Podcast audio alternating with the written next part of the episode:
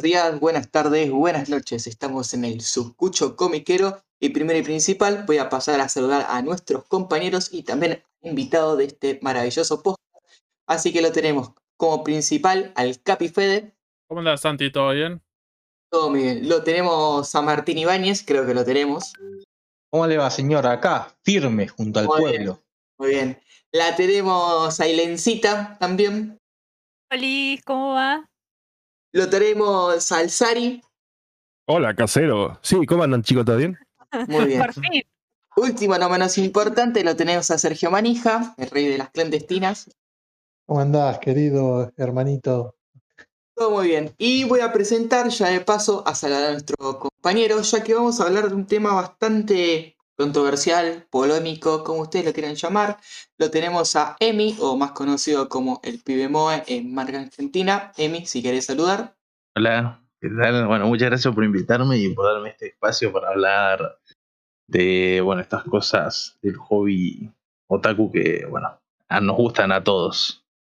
Perfecto. Eh, con los chicos decidimos traer a Emi, eh, sabiendo que sabe mucho de, sobre la cultura Moe, es un defensor aférrimo, podría decirle, porque literalmente combate con capa y espada con muy pocos que, que le siguen esto o que se animan no a joda. defender. Eso, y no es joda, que lo defiende bien, tiene sus argumentos muy bien para defenderse y la verdad que eh, la primera pregunta que vamos a preguntarte es, ¿qué es el MOE y cuáles son las características principales para vos, Emi? Todo el tema.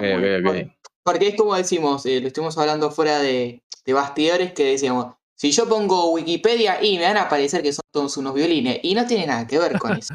Sí. Es así, entiendo. exactamente. Entonces necesitamos algo más contextualizado para vos, que sería el MOE y por qué a vos te atrae ese, eh, este estilo de... Bien, este, muchas personas, digamos, cuando buscan la palabra o no sé, gente que a lo mejor es un poco más casual o que está entrando al hobby y dice, ¿qué onda? Que quiero saber qué es lo que, por qué están hablando de esto. Pasa muchísimo con muchos animes, con muchos términos, por ejemplo, por ejemplo con el shonen. Mucha gente lo confunde y piensa que es un género, pero después vos investigás un poquito más y te das cuenta de que es una demografía y que no tiene nada que ver y que puede haber un shonen que sea de romance. Bueno, más o menos lo mismo con esto. Vos lo buscas en Wikipedia, como, como dijeron, van a aparecer cosas que a lo mejor no reflejan bien lo que, a lo que uno se está refiriendo, digamos. Este, pero lo principal es que, como toda palabra japonesa, tiene sus características, tiene sus maneras de utilizarse, tiene sus, contextos a la hora de, digamos, de, utilizar la, la palabra, o el significado, o lo que sea, esto lo sabemos todos. Me imagino que los que han aprendido japonés o están estudiando saben que es un idioma bastante complicado y que tiene toda su complejidad, al igual que el, que el español, por ejemplo. Este, pero lo que, nos, lo que la mayoría de gente se refiere con el tema del, del MUE, y cuando yo me refiero a, cuando yo digo, che, me gusta, me gusta el, el anime y manga MUE, digamos, yo me refiero a la estética. Digamos, digan, que puede ser una estética a nivel narrativo, como puede ser una estética simplemente a nivel visual, digamos. ¿Y cuáles son las características de esto? Y las encontramos, generalmente siempre son, eh, se basan mucho en resaltar los rasgos que nos parecen más tiernos a nosotros los seres humanos, como lo puede ser unos ojos grandes, este, mm, el, el- el pelo o la estética narrativa que tiene la, la, la serie, a lo mejor actitudes un tanto de inocencia y cosas así, pero como dije, también no solamente, digamos, puede ser algo, mm, o sea, de la, de la narrativa, digamos, por ejemplo, no sé, yo considero a un anime moe, lo considero este, Lucky Star. Lucky Star es, para mí es un, es un anime moe, digamos, y se ve un poco también en la narrativa, este, pero también hay otros animes, cuales tienen la estética, pero tienen una narrativa totalmente distinta, como puede ser, digamos, Madoka Mágica. Madoka Mágica tiene todas las, digamos, las características, que si los ojos grandes, que si todo lo que lo que venimos charlando con esta, con esta estética, pero después a la hora de ver eh, el tema narrativo es otra cosa completamente distinta. Ahí está también Gakugurashi, está eh, Shoujo Shumatsu Ryoku, que eh, bueno, en inglés es Gearless Tour, que es un anime completamente melancólico, eh, que si bien tiene situaciones lindas, que vos decís, ah, mira qué bonito, vos cuando lo ves sentís cierta eh, melancolía, cierta tristeza, un vacío extraño, digamos. Entonces yo creo que eso es lo, como lo definiría yo, como un estilo artístico que se les da a series. Hay muchas, hay una revista muy conocida que se llama Manga Time Kirara, donde se publican ¿Un eh, semanario? como, no, Como la Shonen como- Jam del Moe. como la, como la Ajá. Shonen Jam, Sí. este, donde se Un publica, por ejemplo, Hidamari, Hidamari Sketch, de la misma artista de, de diseño de personajes de Madoka Mágica. Se publica también Gakugurashi. Este, mm, se publicó creo que también Keion. Y así. Eh, New Game también Uh, es otra serie que Gakko se... Me lo habían recomendado mucho, perdón, Emi. Que es el de, Sí, es un- de zombies. Exactamente, sí, sí. La estética es muy buena, pero bueno, después tiene un montón de cosas súper interesantes. Bueno, en esta revista también se, se, mm, se publican bueno, todo este tipo de, de series. Yuru Camp también está metida en esta revista. Otra serie que se llama Comic Girls, que trata sobre. que a mí me, me- me gustó bastante porque es como que la autora. se re- creo que para mí que se reflejó un poco en la protagonista y eso me causó un poco de, tristeza porque trata sobre una chica que es bastante eh, insegura de sí misma y eso no le permite llegar a la serialización de su manga.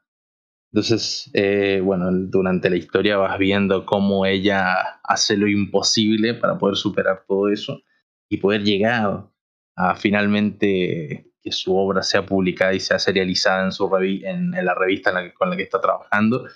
Eh, entonces, esta eh, yo siempre digo que cuando me refiero al, al, al MOE, yo siempre recomiendo que se pasen por, mm, por que vean y busquen la revista Manga Time Kirara, que ahí salen muchísimas eh, obras con esta estética, digamos. Entonces, eh, lo, que sería, el, el- sí. lo que sería el MOE eh, es más a lo no es una demografía, sino que es más lo estético. Eh, digamos que, por ejemplo, dentro del MOE tenés shonen, tenés shoujos, tenés. ¿No? O hasta Sí, me imagino. Sí, sí, sí, sí, sí, yo, yo opino eso. Yo opino que el MOE Ah. es. O sea, yo cuando me refiero a MOE, yo, yo lo, lo Por lo utilizo como refiriéndome a la, a la estética y al diseño Sí, de. el, el estilo, el diseño, sí, sí. Exacto. Fantástico, ahí está. Perdón, Acá, Martín. eso iba mi, mi pregunta, ¿no? Eh, ya que recalcó Emi mucho lo del tema de la estética, ¿no? Hay personajes moe en el sentido de que por ahí estás viendo, no sé, un Nenketsu, una, un shonen de pelea, ¿viste? Donde eh, los protagonistas suelen ser, por ejemplo, masculinos, generalmente.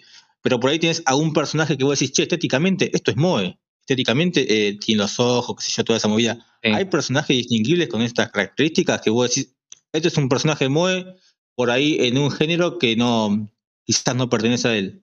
Y yo creería que sí. Por ejemplo, digamos, sí, sí, claro, con, con Anya creo que se llama la, la nena, ¿no? Sí, chiquita, Este, sí, yo, yo diría que ella es un, un personaje bastante kawaii, así, eh, tierno y cosas así. Me- también puede pasar con alguna situación. Por ejemplo, hay una situación en Mushoku Tensei, para los que la han visto. Hay una cuando creo que es cuando se conocen Rudius y am, ay, la chica, la, la, pelirroja, Eris, ahí está, no me acordaba cómo se, cómo se llamaba. Bueno, cuando se conocen, eh, o creo que es cuando ella le pide disculpas, ella hace como si fuera un, un gato y hace ña, digamos, así. Este, y eso, yo, yo, diría que es algo bastante moe de parte de Eris, digamos. Pero sí, yo creo que es más o menos, además de que sea, de que yo lo utilice como, digamos, refiriéndome a un estilo artístico, también es esa onda, digamos, que puede ser una situación, alguna una cosa así. Pero yo generalmente me refiero a la estética de la serie o del personaje y alguna situación, digamos, que vos consideres que digas, ah, es muy, muy, muy kawaii o cosas así. Digamos. No, en, es- en eso perfecto. Yo, yo al revés, yo creo que todos los que vemos anime vimos alguna vez un anime Moe y nos ha gustado. Sí, yo creo que sí. Yo lo- yo creo yo que lo- hay bastantes clásicos donde se utilizan bastantes elementos de, de digamos, del estilo y, y de este tipo de cosas. Yo había visto Queen's Blade, que es un buen echi, Queen's Blade, y tenía mucha estética así también. Mucha niñado y me encantaba. Sacame esta, esta duda, eh. Mira, ayer estábamos con Satino justamente hablando mucho. Él estaba leyendo el manga de Sakura. y Yo amo Sakura. Sakura tiene características que tranquilamente se pueden vincular con el MOE. Sí, yo creo que sí. Digamos, Sí, para mí sí, pero bueno. en una Somos parte que vos, que vos buscás el- digamos, en la Wikipedia, en la Wikipedia te salen un montón de cosas relacionadas al, al tema, digamos, un montón de este de, de definiciones y de maneras de utilizar la palabra, de, de contextos y todas esas cosas. Este, y en una de ellas te dice que, digamos, va acorde con temas de los rasgos físicos, que si los ojos, que si a lo mejor la estatura o cosas así. Como que Eh, sí, es mi- yo lo utilizo como si fuera un estilo artístico. Te hago una, cons- una pregunta, más que nada. Porque yo por ahí, o sea, entiendo cómo la estética Moe, pero quería preguntar también si este el estilo, viste, como vienen las figuritas, las figuritas chibi, o como también tienen por ahí algunos animes que hacen, eh, que tienen también ese estilo, o hacen, digamos, ese eh, esa versión de algunos, por ejemplo, animes, si tiene que ver con la estética Moe también. O sea, por ejemplo, los Nendroid. Digamos, ese Es- tipo de, de- de figuras que son más como chibi, así. Sí, claro. Y ahí ya no sé porque no, no estoy muy al tanto con el tema de, de las figuras. Tendría que ver, digamos, dependiendo de la figura, pero ahí la verdad que no estoy muy al tanto porque el tema de las figuras también es otra cosa de la que hablar largo y ext- y extendido porque tienen, bueno, tienen su lore, como si fuera un videojuego, digamos. Es como que otra parte de, de cosas otakus, digamos, que se fueron po- popularizando y haciendo, haciendo de manera masiva.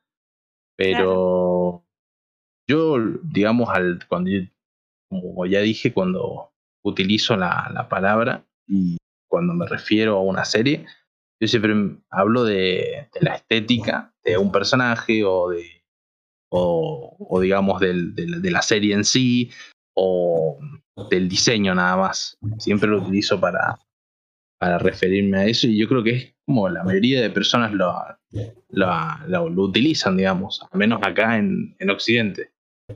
Bien, bárbaro. Contestada la pregunta. Eh. Emi, si tú contestaba la pregunta, te dijo. Ah, Eh, si que- pensaba si que, pensaba que había dicho un- contesta la pregunta. Recaliente, no. dale. No, dale ha pasado, ha pasado, a veces alguien le pinta la agresiva, te dice contestar la pregunta y un No. insulto después, pero No, no, no, fue este el caso, Eh, es mi tranquilo. acento, es mi acento Es que me complicada una la santafesina. Es a claro, claro, Ah, ok, ok, ok. claro. Eh, Ahora te hacemos preguntas de matemática. No, por favor. si, si, si tuviésemos que hacer un repaso histórico, ¿no? ¿Cuáles serían para vos eh, parámetros que vos quieras elegir, ya sea década, año, eso lo, lo decidís vos? Las principales series exponentes del MOE, ¿no? Sin necesidad de profundizar en cada una de ellas, porque nos llevaría todo el día, pero ¿cuáles serían para vos las principales series exponentes sobre esta temática? Uf, yo diría que, que al par- a partir de, de los años 2000, como que hubo un boom en varias eh, estéticas, digamos, y eh, por ahí a mí me gusta repasar algunos animes de, del, del 2010 o por ahí, cosas que me han gustado bastante, eh, que no son tan conocidos también, pero que justamente el otro día estábamos haciendo un, un directo y estábamos repasando así openings y de más o menos lo, la gente que me sigue tiene los mismos gustos que yo y por ahí me pasaban muchos openings así este de de, de un montón de series así súper que me parecían súper interesantes y que, a lo mejor no conocía yo creo de, de exponentes así grandes yo diría por ejemplo Lucky Star eh, K-On! que no estoy ahora al tanto de cuál es el, el año en el que se, se, se hizo, pero sí veo que hay mucho también, si ustedes ven eh, los animes en los que ha trabajado Gainax o mm, este, el estudio Shaft, que es el que hizo eh, Madoka Mágica, este, ven lo- los, los animes que tienen, tienen como una bastante grande gama de series que tienen como esta estética, que a lo mejor son Magical Girls también, que sé que es bastante popular. Eso mm, en el. Hay un. En Oreimo, que es una serie que yo también lo considero de esta estética. Hay un anime dentro de la serie que se llama Stardust Witch Meruru, que es la una parodia de un anime que se llama Mahou Shoujo Lyrical Nanoha, y que es un Magical Gear así con.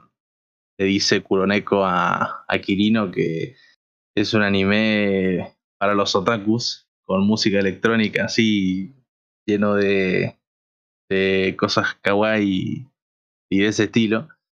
Entonces, yo creo que, em, pero sí, como exponentes, yo diría animes como Lucky Star, eh, y varios de los animes que estuvieron en el. por. a partir del, del 2000 y Dokuro-chan no se conoce mucho, pero también yo creo que tiene esa, esa onda y yo, yo siento que ese anime es como un meme, digamos. Porque vos lo ves, o sea, es con tan solo ver el opening ya decís, ¿qué es esto? Es literalmente un, es un meme. Este, entonces yo creo que sí. Hay un montón de animes para hablar, ¿viste? Ahora que me, dijiste, que yo ni siquiera conozco. habías dicho hay Gainax, muchísimos. Habías dicho Gainax, me acordé Majoromatic, Majoromatic, ¿te acordás Ma- Martín? Que creo que se editó el manga en España, y Brea lo editó en, en España, a ese A mí manga. cuando dijo Gainax, me acordé que tiene que ver Evangelion de vuelta, porque hay que creerse muy poco para que tu waifu sea Rey Ayanami. O sea, flaco, tenés que ver Evangelion otra vez. No, no me hagas con ese pibe mueve. O sea, Rey Ayanami, Ah, Rey Yanami me parece un personaje. tenía que decirlo. Es más complejo. Digamos que los otros personajes son como más queribles. O sea, si te gusta Zuka, todo bien, pero tenés cuántos años. O sos Martín. Ah, bueno. Eh, mentalmente 15 tengo. A mí Misato, man. Alta wife. Pero bueno, más allá de eso, eh, me acuerdo que Majoromatic tenía esa esencia así también, todo aniñado, más tranquilo, más. Era como, viste, muy tierno, muy. Y era raro porque Sí. eso en Gainax no se veía, viste, no se tocaba. O sea, no es que digo que no se tocaba ese tema, sino que era como que no hacían ese tipo de. De, de- de arte o de animación, eran como más, No era viste, historia más Gainax en esa seria. época. Sí, sí, viste que Gainax sí fue más psicológico, incluso Carecano es re psicológica también, porque todos unos mambos, tus mambos, mis mambos, pero, Bueno, yo pero creo Majo- que eso Majoromatic es- era así. Siento más como un prejuicio a el tema de, de los estudios de animación, porque si vos buscas la historia de muchos estudios, o puede ser, no sé, eh, Kyoto Animation, también te vas a encontrar muchas cosas del, del estilo, o Awan Pictures y Shaft, Shaft mismo también.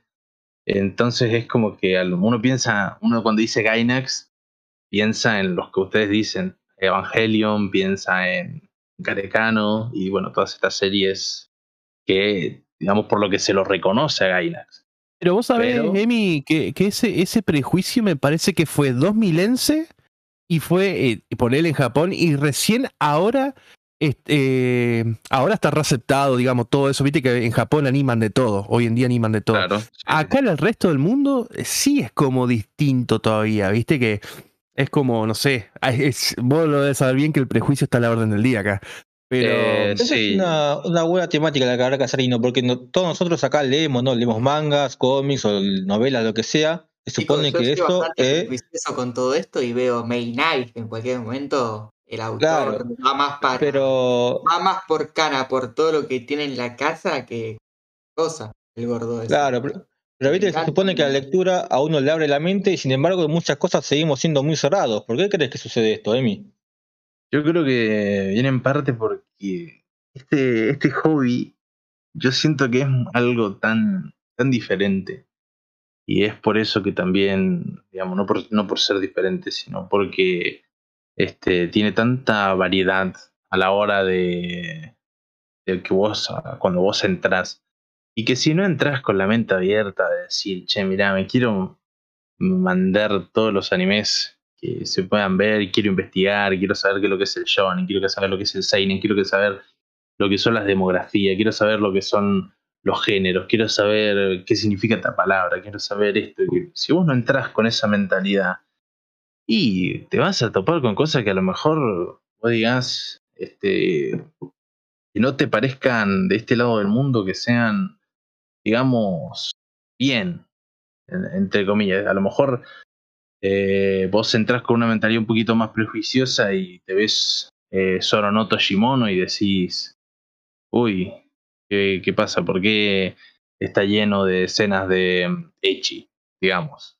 Entonces, como que ah, también depende de, con qué mentalidad vos entrás al, al, hobby y qué tanto querés aprender, porque hay mucha gente que entra y, y se queda en la superficie, digamos, y no, investiga más allá de, todo esto, digamos, de lo que engloba al, al hobby, porque tenés que entender también el tema de cómo son los otakus, cuál es la cultura que hay alrededor de todo esto, este, porque también hay, el tema de la palabra otaku, es un quilombo por cómo se utiliza o por los significados a lo mejor que se le han dado.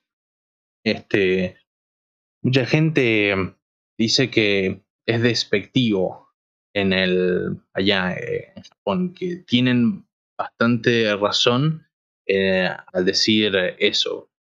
Pero ¿qué pasa? Hay muchos que sí se lo dicen entre sí, digamos. Es más, hay una canción mítica de, de Idol Master, que bueno, Idol Master es una franquicia bastante, yo, yo, yo la considero una franquicia bastante otaku y bastante moe, sinceramente. Este, y en esta franquicia hay una canción justamente que sacaron en un evento que se llama Otaku is Love donde cada una de, las chicas que, lo cantan tienen este mm, eh, son, son otakus de cierta manera. Una es abierta, es abiertamente esto. La otra es un otaku de closet, que no quiere decir, no le gusta decir que, mm, que le, le gusta todo este medio. Y en la canción, en las versiones en solitario de cada una de las tres, este, hay pequeñas diferencias en la, letra que causan mucha gracia y depende de, digamos, es como un tipo de ataque. Entonces, eh, es cierto a medias que es algo despectivo, digamos. No sé si me, me explico de, a lo que me refiero. Sí, incluso el, tema de lo despectivo fue evolucionando también. Pero nosotros cuando, yo siempre lo digo, ¿viste? cuando por ahí arrancábamos a esta parte del mundo, ahí en fin de los 90, principios del 2000, era ultra despectivo, pero ultra despectivo. Hoy en día ya es como más aceptado, incluso hasta las demografías se aceptan.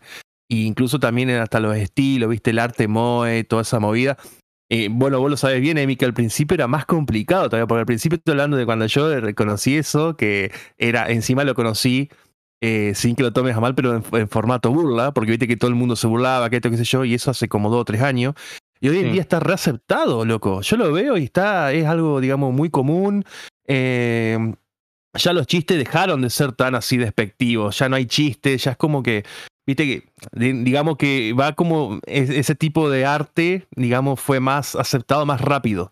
Pero mm, en los prejuicios siguen estando, loco, y, pasa con todos los sectores de, las demografías, y no solamente el tema del anime, pasa también con, con, la música, con el tema del cine, las series, pero bueno, en este punto que es justamente esto, el tema de la animación, el anime, en el manga también, yo creo que hoy en día está más aceptado, pero sigue habiendo prejuicios, siempre, siempre lo va a haber, porque sí, es triste. Lo que pasa, lo que pasa, perdón, lo que pasa, Sari, que por ahí tiene que ver, yo creo que tiene que ver un poco la época. Ya ahora no podemos decir tanto que no esté, digamos, que, que o sea, sea unos paria y nada, nada de eso. Me parece que eh, hoy en día, digamos, está mucho más aceptado. Y también hay que considerar, creo yo, que eh, tiene que ver un poco en el, digamos, nosotros porque crecimos en el interior. Eh, bueno, Emi también. Vos sos de, de Mendoza, ¿no? Sí, sí, sí. Bueno, eh, no es lo mismo eh, digamos, consumir este tipo de cosas en Mendoza, en Santa Fe, en Entre Ríos que en Buenos Aires, por ejemplo. Eh, me parece a mí, ¿no? Que es un poco más abierto en ese sentido porque hay más acceso a todo y bueno, ya nada le, le importa. Acá como que te miran, o sea, te miraban, ahora no tanto, ahora no tanto. Yo creo que estos últimos, no sé, cinco años, ponele, qué sé yo, se puede Están tomar como chiste de el. Todo, yo diría. Eh, es a lo que yo me refiero, naturalizar de a poco es, ya encontrás remeras en la calle, merchandising, hay gente que va con muñecos colgados o peluches colgados en las mochilas. Los tatuajes. eh, los tatuajes mismos. Ya, ya, ya se empezó a naturalizar eh, bastante. Tal vez Pero- no. Sí, Yo me, acuerdo, ¿te acordás con eh, eh, el hentai? A mí me encanta el hentai y, y todo el mundo, viste, te mira, oh, qué asco. Y hoy en día ves, ves remera con todas las caritas, las minas, todo ahí, el anime, todas. Sí, sí, y que todo. varios- Sí. y creo que varios que la compran ni vendiéndolas en la saben que es, y creo Claro. que varios que las compran ni saben lo que es, eh. Ahí esa media es la cosa, porque a mí me me ha eh, pasado, eh, digamos, he visto en, en Twitter. Eh, mucha gente que parece que se le olvida el tema de la privacidad de la gente a la hora de, de la calle, porque, digamos, yo siempre lo comparo con este tema, porque me ha tocado ver cosas bastante desagradables a mi parecer, y es de gente que he visto en Twitter que le sacan, por ejemplo, a un compañero de la universidad o a una persona que la vieron en el colectivo y le sacan una foto a las espaldas, este, porque llevan una remera de, de. Y entonces ves los comentarios en Twitter y toda la gente burlándose y que aquello, que si la espanta vieja y que esto, que aquello. A mí eso me parece netamente desagradable y ah, asqueroso hacerle eso a una persona, digamos, porque es ropa, amigo, dejate de joder. es No, Emi, que- pero eso, eso pasó siempre y no solamente con eso. No sé si vos has visto en, en- eh, siempre en las redes, incluso hasta ha- han hecho eso con discapacidades, ¿me entendés? O sea, eso pasa siempre. Pero el hecho también, eh, a ver, yo nunca tuve una remera, mirá lo que te voy a decir, eh, nunca tuve una remera de Dragon Ball, por ejemplo. Hoy en día, si quiero, me- me- no tengo drama, pero en mi época era como mal visto. Una remera de Dragon Ball, loco, o sea, era, hasta en eso te juzgaban. Imagínate hoy vos que quieras ir con algo, digamos, una, una de un personaje, de una, de una estética moe, ¿me entendés? Como que, no sé, se- sería ponerle que también haya prejuicio, pero no sería tan extremo. Eh, eh, pero eso es lo que voy a decir, es cierto. Hay personas que se sacan fotos ellos mismos, mostrando, yo sí tengo esa, esa remera, ese buzo, y yo me saco una foto, a mí me chupa un huevo, pero eso es lo que vos decís, está, es fantástico porque es cierto, nadie tiene por qué reírse, sacarte una foto escondida y reírse en las redes. Eh, o sea, aparte una parece de cobarde. O sea, Eso es de cagón, obviamente. sacar- sacarte una foto a una persona que desconocida a las espaldas me parece horrible y Mirá, hasta yo- lo llego a comparar mucho Yo voy a dar mi experiencia. Yo creo que me han sacado varias veces fotos porque yo voy en transporte público, tengo mis remeras de, de Dragon Ball, Hunter x Hunter y leo libros. Y muchas veces me han sacado fotos solamente por leer el manga en la vía pública, ¿eh? eso me parece Le- horrible Leyendo Sí. Shaigat en el colectivo. Sí, no, bueno, sí, ha pasado, ha pasado. Yuna, sí. leyendo Yuna. Leyendo Yun, no, Así, pero a lo que me refiero. No, no, no, no, le- leyendo ya en general, algo que no es litera, como literatura para ellos, y es un libro tal vez de otro formato, o tiene, no sé, eh, una mina adelante, entonces ya es como que lo ven raro. Y a mí me ha pasado. Sí, igual, por ¿eh? ejemplo, eh, yo creo que también, eh, eh, por ejemplo, eh, Emiliano nombra lo, de, lo que es Twitter. Twitter, o sea, es, digamos, una red social para burlarse del otro, básicamente. Es la En, toxicidad. en- en- sí, Sí. en muchos aspectos, no solamente en el manga, en muchos aspectos, es para es destilar el hate a más no poder. Entonces, como que también tiene por ahí que ver el contexto o a la gente a qué va a Twitter. Si va a burlarse de alguien por una remera que sea una pelota, en realidad una pelotudez, es re- partiendo de la base que es re inmaduro. Es re inmaduro y es, es de la igno- se hace de la ignorancia y desconoci- del, desconocimiento más de todo, o lo que me parece a mí. Em, pero sí, sí, o sea, eh, es cierto eso de que por ahí sacan fotos, sé yo, y a veces, yo, am- creo que hay gente por ahí que dice, bueno, no sé, no, no es tan así, qué sé yo. Por ahí la gente que no es del palo de, de por ahí de, generalmente del manga o el anime, o está tan metido, por ahí no, no, no, no lo percibe. No sé, me da esa sensación. ¿no? el- igual el, el- el mensaje que yo quería transmitir es que si bien de a poquito las- el tema del manga y el anime se está tomando ya como lo que es, y es que es un medio artístico, sigue habiendo gente la cual incluso está en el hobby, ¿eh? porque son fanáticos también, son gente que se mira, su, se maratonea sus capítulos y, y sus cosas, pero yo siempre les digo, bueno, a esa gente que son los, los casuales tóxicos, es, eh, me lo inventé yo a esa, a esa manera de decirle. ¿Por qué? Porque son gente que a lo mejor este, empezaron hace poco, pero vienen con esa mentalidad de eh, completamente cerrado y a veces de sacar prejuicio de todo, digamos. De sacar prejuicio de, de, de cualquier cosa y de pensar mal de cualquier cosa. Y es como que, dale, amigo, ¿para qué venís? O sea, ¿para qué entras al hobby si vas a estar todo el día rompiendo las bolas? Es un poco también eso. Y eh, dar el mensaje de que está feo. Emi, estás hablando un día normal de manga argentina, más o menos. Exactamente. Tipo, es lo que a, mí me está pasando últimamente que hay cinco o seis personas en el grupo que empezaron hace uno o dos años y literalmente son todos los días tirar palo tras otro palo y vos te quedas, che, por poco. No hace falta. Bueno, a mí me ha pasado que cualquier cosa que que posteo aparece siempre. hater. Eso. Me ha pasado que a veces posteo cualquier cosa, no sé. El otro vez había puesto, había, había hecho una, no, no sé, no, no, no diría un análisis, había dicho que había hecho un posteo diciendo que me habían gustado eh, las referencias eh, religi- religiosas de la, de la religión católica que se, había utilizado, que se habían utilizado en Evangelio Ah, sí. que me me habían parecido bastante buenas porque yo fui a un colegio católico y fue como que agarré bastantes de las, de las referencias que utilizó el director para expresar su obra. La verdad que estuvieron bastante buenas y estuvieron bastante bien planteadas, cosa que es bastante mm, eh, extraño, digamos, porque generalmente en Japón la religión católica no es algo que sea masivo como lo puede ser en Argentina, digamos. Es otra cosa completamente diferente y es como que allá eh, no tienen, no, es, es algo completamente dif- diferente y no, digamos, no hay muchos católicos en, en Japón. Y entonces como que hayan agarrado ciertos elementos y ciertas referencias y cosas así, me parece, y bastante bien aplicadas además, me pareció bastante bueno y bueno, dicho por el, por el mismo director, que eran eh, referencias meramente estéticas, este, pero igual estaban bastante buenas. Y bueno, me comentó uno diciéndome, este, uy, no sabíamos que Evangelion tenía de estas referencias y caía como delirándome. Y tipo, amigo, estoy dando, estoy aportando al grupo nada más. O sea, qué necesidad de comentar eso, cualquiera. Igual yo creo que tu posteo va, que recuerdo yo, el posteo, uno de los que parece, me que recuerdo, ¿no? Me parece que levantó algo de polémica, fue, eh, no sé si fuiste vos igual, ahora estoy en duda. Hay varios chicos que postean cosas o son más fanáticos del Mou. ¿El de las almohadas puede ser?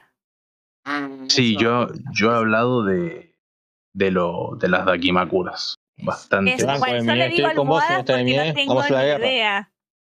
A mí, a mí el tema, eh, a mí no me parece absoluto mal de que, que te quieras comprar una almohada de un personaje que a vos te guste. O sea, tipo amigo, hay mucha gente que se escandaliza cuando alguien habla, y yo digo el tema de las de las Dakimakuras.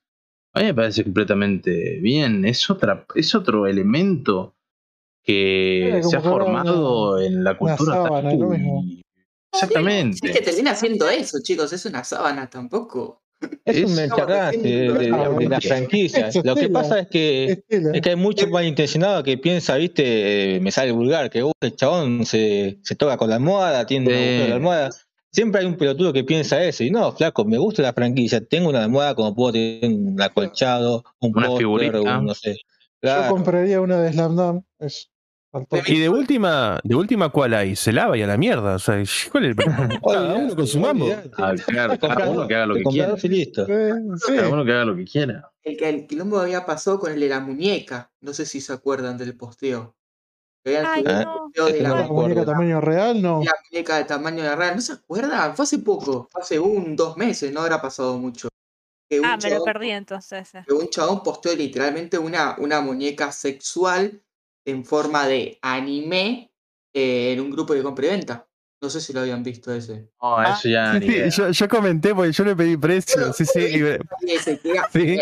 ese ya era algo más eh, avisar. Pero te digo, la muñeca estaba terrible, vieja. Yo si yo tengo esa plata la compro. Voy a decir lo mismo, la muñeca era bastante real y muy bien hecha. eh. No, la calidad no sé, no la probamos con Sari, vamos a ser sinceros. Pero el posteo, yo el posteo lo vi y dije, a ver, y estamos comparando una almohada, loco. Cada uno además puede hacer lo que quiera, como dice Emi, en su intimidad, si quiere tener la almohada ahí. ¿Qué- qué Avísame, Claro, claro. Santi, cuando llegue a sector la, la muñeca esa. Eh, no, bueno, tampoco para Son como, como las figuras que están saliendo ahora, como las que salieron de Shingeki, de Eren en bola. Uh, ahí yo noté o la que bastante salió de- La hipocresía. Spy Family. La Spy Family que salió la piba, la morocha, con ropa, y le sacas la ropa tranquilamente y está en bola la loca. o sea, Igual, eh, de Este, bolas en bolas te está lleno hace años. yo noté una Mm. hipocresía muy grande, que es cuando, digamos, cuando, cuando salió la de la de Eren, yo vi un montón de personas eh, haciendo chistes así, en tipo, buena onda, como diciendo que esto y que aquello, que sí, que bla, y, y varias chicas también este, posteando, diciendo, ay, que la quiero, que no sé qué, y que bla, bla, bla, bla, bla. Entonces, En Twitter fue tendencia. sí, sí, en Twitter, en, en Twitter, Yo lo vi. Yo, no, yo Todavía no vi la de mi casa. Yo no- Y- claro, bueno, yo vi todas de esas y yo no sabía de dónde es esto que me suena. Ah, ahí, porque no, la verdad que no, no conozco, no, no conocía el anime, no lo leí. ¿Ya encargaste, ¿Ya encargaste tu Eren con pito parado, Ailén? Oh, oh, pará. Eh, Ay, bastante interesante. Está Y- la hipocresía Estaba espectacular. en que cuando salió la de Marin Ki- Kitagawa, este, la de la, la rubia de Sono Bisquedol, este, a mí Me hubo encanta. un montón de chabones que, que me bardearon por decir que, que la quería. O sea, en Twitter, cuando no. Este, y ¿Cuál era? tipo, ¿Cómo se llama? Eh, Marin. Ah, la, la pongo en, en el En el chat. Es la, la que yo siempre subo. En el, pasa que no lo ubicás, pero es la que yo siempre subo. Y es la de. ¿Es la del anime eh, de, de, de Solo?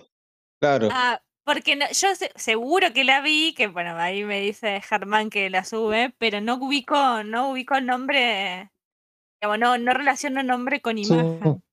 Y cuando salió la figura de ella, este, habían un montón de las mismas personas Ah, esas que sí. estaban diciendo, ay, que la de Eren y que esto y que aquello, las mismas personas criticando que es a la, a la de Marin y es como que amigo, dale, Sí. es exactamente lo mismo, una figura donde, donde tiene una edición en pelotas y la otra eh, con bikini, o sea, y lo mismo con lo de Eren.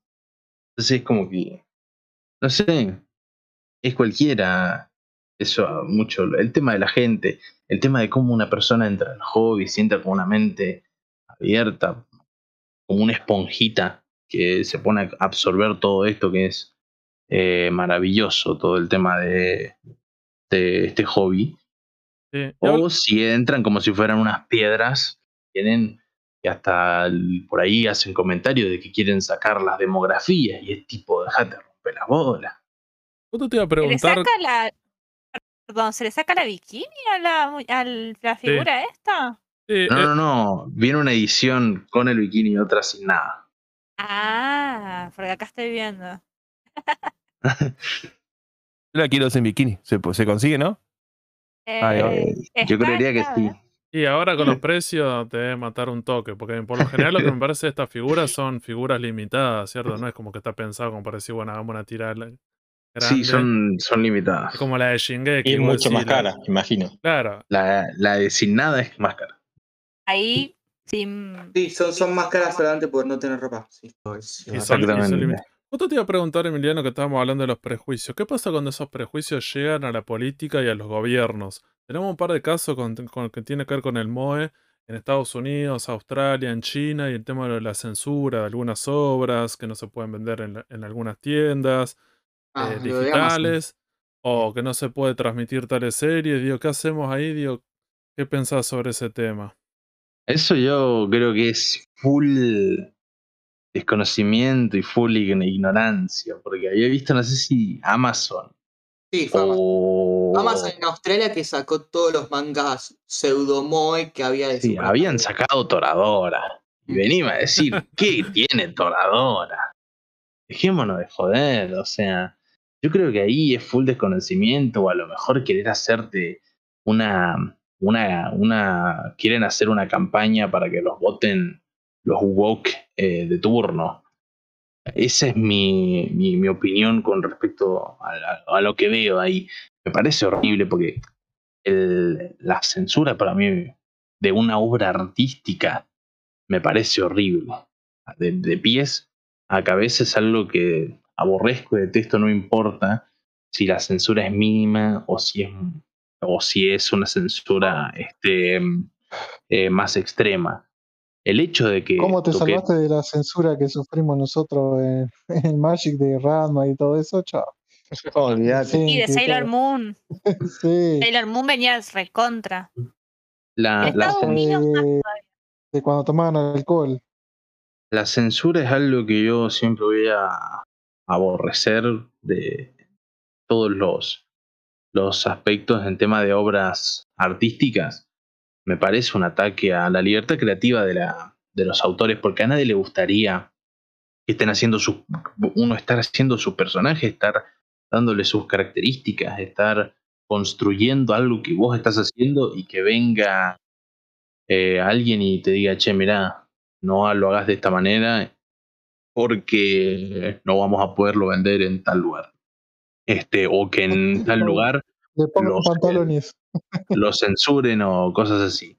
A mí me parece horrible y yo creo que de nosotros, teniendo el, digamos, siendo argentinos, nunca tendríamos que permitir que se censuren eh, obras artísticas, Eh, ya sea de manga, ya sean obras literarias, porque también ha pasado que han golpeado obras literarias que son eh, prácticamente gigantescas el tema de, a nivel histórico y que las han censurado por creo que había pasado una polémica con creo que el autor del Señor de los Anillos puede ser o algo así o no, no me acuerdo un autor de, de novelas al cual lo acusaban de racista y que las obras las tenían que censurar y que bla bla Sí, bla sí, en un momento esto- a Tolkien le había pasado eso porque cuando él escribe la mayoría de los personajes son hombres y son blancos, entonces le empezaron a acusar. claro decís, bueno, un primero, autor el tipo es inglés, es un mundo de fantasía, entonces vos en realidad ap- aparecen trolls, aparecen elfos, aparecen un montón de razas que ni siquiera existen. raza de que- eh, hay una raza que son elfos negros, que son negros Claro. de color Claro, digamos. pero digamos que es como un poco más amplio, pues diciendo ya, primero fantasía, y lo segundo vos decís que aparecen razas decís ni siquiera existen, entonces pedirle diversidad, claro pues sí, Eso pasa mucho. eh, entonces, todo ese tema de qué ha pasado con, con la censura, de que han hecho esas cosas, eh, con Toradora, vos decís, es que ninguna obra se lo merece, porque son, al fin y al cabo, son obras que vos lees, que, digamos, por ejemplo, creo que le había pasado esto a Eromanga Sensei. Eromanga Sensei, que mucha gente este, lo critica y todo esto y que aquello, es una obra de comedia es una obra, y Oreimo también, es, es una obra, la- las dos, agarran al, al digamos, al tema, a todo el tema este, al, al y lo, y lo elevan a la su enésima potencia. Eso es lo que es Oreimo, eso es lo que vos ves en Oreimo, eso es lo que ves en, en Eromanga Sensei. Eh, y eso es lo que tra- trata de mostrar el, el autor en, en, todas las este, obras que él, él ha hecho. Y vos ves el manga Sensei y vos ves una comedia. Yo cuando la vi me quedé de risa. Me quedé de risa Es que eso, eso es mi pasa, eso es mi pasada, por ejemplo, mirá el, el más claro ejemplo que es Ranma. Ranma un medio. Que vos decís, loco, a ver, no hay pornografía, es algo, es con humor, tampoco tan en todo el episodio mostrando todo, es, qué sé yo, es apenita unos segundos, tampoco es algo que, es lo que yo siempre dije, la censura es la creadora del prejuicio. Entonces el, el prejuicio ten- dejaría de existir si no hubiera censura eh, usada de mala forma. Porque la censura está bien que la hagan a veces en obras, como por ejemplo decir, bueno, a ver, hay cosas que no se tienen que tocar, como un abuso a menor o a, un menor, ¿no? O por ejemplo, cosas así que son muy turbias que no hay que tocar. Pero por ejemplo, me acuerdo de una película que era Ninja Scroll, creo que era, o Ninja Resurrection, que donde a un par de pibitos lo decapitaban, porque lo decapitaba un demonio, samurái, ponele, bueno, no voy a spoilear, ¿no? Pero eso se había censurado en varias partes de Occidente porque, digamos que afectaba al ojo occidental, ¿no? Al, ah, mirá cómo decapitan. Claro. Primero, es animación y segundo, está catalogado para mayores de 18 años, o sea, media pila. Y no me quiero imaginar la cantidad de cosas, sí, no, no me quiero imaginar la cantidad de otras cosas que han- se han censurado y que nosotros nos hemos enterado de pedo. No, o veces que ni siquiera te llegan acá. Porque esa es otra. Eh, sí, Hay un montón de videojuegos que tienen bloqueos eh, regionales que no, no los puedes jugar ni, ni nada, no sé. Eh, creo que había pasado con un- uno de los juegos de, de Data Live, creo que es la franquicia esta donde pelean chicas. Eh, y había pasado con, con esta. Creo que se llama así, o estoy equivocado. No, eh, no, no me acuerdo cómo se llama esta, esta franquicia de videojuegos. Eh, ah, no, Dead or Alive creo que es. Ah, de Rola- sí, que es Dead or bastante popular que pelean en. Sí, en una era en Claro. malla, ropa interior, una cosa así, era como. Exactamente. Sí, sí, me acuerdo que estaba esa versión, pero que ta- también lo que termina generando esas cosas es la publicidad que le hacen, porque tal vez el juego no es tan bueno, o estas obras, no sé si le llega a tanta gente, pero me parece que a veces lo que termina pasando es le termina generando una publicidad por fuera del nicho. Un ¿viste? Llegan a otros medios tradicionales y un montón de gente claro. al, al menos la conoce. Lamentablemente terminan conociéndolo o construyendo, como decías vos al principio, una construcción como equivocada del MOE, como que al final el MOE son, tiene que ver con el tema del abuso. eh, de Cualquiera, nen- eso nen- cualquiera. nenitas. Digo, me pasa que podríamos hablar de eso que se había dado. Un, ¿Con cuál te acordás con la obra esta, con, con este manga cuando se publicó en Argentina? Y sobre las controversias que se genera, como diciendo, bueno, me parece que en, en, en Japón algunas obras o algunas temáticas se tocan de una manera. Cuando llegan a Occidente, la gente, primero que no la leen, entonces ya vienen con un prejuicio y terminan haciendo Claro. análisis medio equivocados, ¿cierto? ¿Cuál era con la obra que había pasado eso? Es que hay un montón. eh, Ha pasado. Pu- ¿Puede Pasó- ser Boku no Pico? O. Eh, no, Boku no Pico es un. Es un. Es un hentai, eso ya directamente. Ah, perdón, perdón. Pero había menores ahí. Eh, y no sé, yo no lo he visto. Es, turbio, pero me- mejor no viemos eso, pero yo creo que había recibido denuncia y cosas porque estaba, era áspero, pero bueno. El, el tema está en que vamos al, al tema de las, de las series. Yo siempre digo, por ejemplo, hay un anime que se llama y, y, y no me sale el nombre, la pronunciación, pero Review. Reviews. Ah, sí. Bueno, Sí, este un sobre eso. este anime trata sobre eh, un grupo de amigos que los cuales, ¿qué es lo que hacen? Reseñan por los libros, ¿no? Y vos no vas a entrar a ver ese anime y después vas a salir a Twitter a decir, ay, ¿cómo puede ser que este anime normalice la prostitución y que esto y que aquello y bla, bla, bla, bla, bla? Vos entras a ese anime sabiendo lo que vas a ver, sabiendo que es un anime de humor y para cagarte de risa. Y lo mismo pasa con el manga sensei. El manga sensei, que vas a encontrar cosas que vos digas, uy, este, esto y aquello y que bla. Pero vos entrás porque es un, es un anime de, comedia y con, y con Sono Bisquedol. Ahí ah, salió una polémica que hubo, hubo varias polémicas con Sono Bisquedol.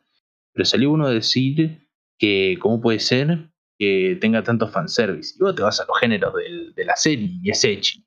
Y es hermano, estás entrando a un bar, estás, en- estás entrando a un bar y estás pidiendo que no vendan alcohol. Ya te rompe Bueno, los huevos. hay gente, perdón, hay gente que se queja de los shonen porque tienen eh, niveles de poder eh, bolacero. Y si es un shonen es de pelea, de, de- de superpoder, de que cada vez son más poderosos, por cualquier boludez se vuelve más poderoso. Y se quejan igual. El- el- lo mismo que estabas diciendo vos. Claro, es, es cualquiera eso. Y bueno, a- de- para hablar de polémicas, de, de serias, polémicas tontas, ah, tenemos para hablar horas y horas y horas y horas y horas, que al fin y al cabo volvemos siempre a lo mismo. Son obras artísticas, uno decide qué ver y qué no ver, pero acá hay, hay que respetar la libertad creativa y si no te gusta algo, si no toleras algo de una obra, no la veas. Así de simple. Ah, no es tan complicado, no es algo eh, con mucha Claro. ciencia lo que tenés que hacer. Simplemente, si no toleras algo, no la veas. Punto. No hace falta que entres a, lo a que ver una serie. muchas veces. Hay mucha gente que es masoquista que dice, ah, no me gusta esto, no me gusta, y lo mira y lo critica y si pierde tiempo hablando sobre eso y si no le gusta. y Si encima cuando gusta, lo no pierdas critica, habla a otra cosa. Sí, sí, a veces también falta un poco de argumento. Primero dos cosas, si algo no te gusta y es una serie o lo que sea, la puedes abandonar porque nadie te obliga a consumirla. Después la otra, si la va a, con- la va a consumir y la va a criticar, cierto, tenés que tener algunos argumentos, como diciendo, no es boludeces. Me parece que también está bueno porque puede generar un debate o una discusión. Es verdad que en este género, que con el MOE a veces lo que termina pasando con esta estética, que a veces la gente no, no quiere generar un debate. Solamente quiere, como, como decís vos, censurarlo, como diciendo, no, bueno, esto está mal porque normaliza cier- ciertas situaciones que está mal, listo, nadie lo tiene que consumir. Vos decís, caen en, en una, en esa bolsa un montón de series que vos decís, bueno, no tiene nada que ver, y me parece que no genera nada. Y me parece lo importante, si somos adultos, poder generar un debate y poder reflexionar sobre esta. Después Claro, te- es como. Sí. Vieron que yo dije que yo lo. Cuando hablo de Moe lo utilizo de una. De una. Me refiero a una estética. ¿Y qué es lo que pasa? Que hay autores, hay artistas, doujinsis, que a lo mejor utilizan esta estética para.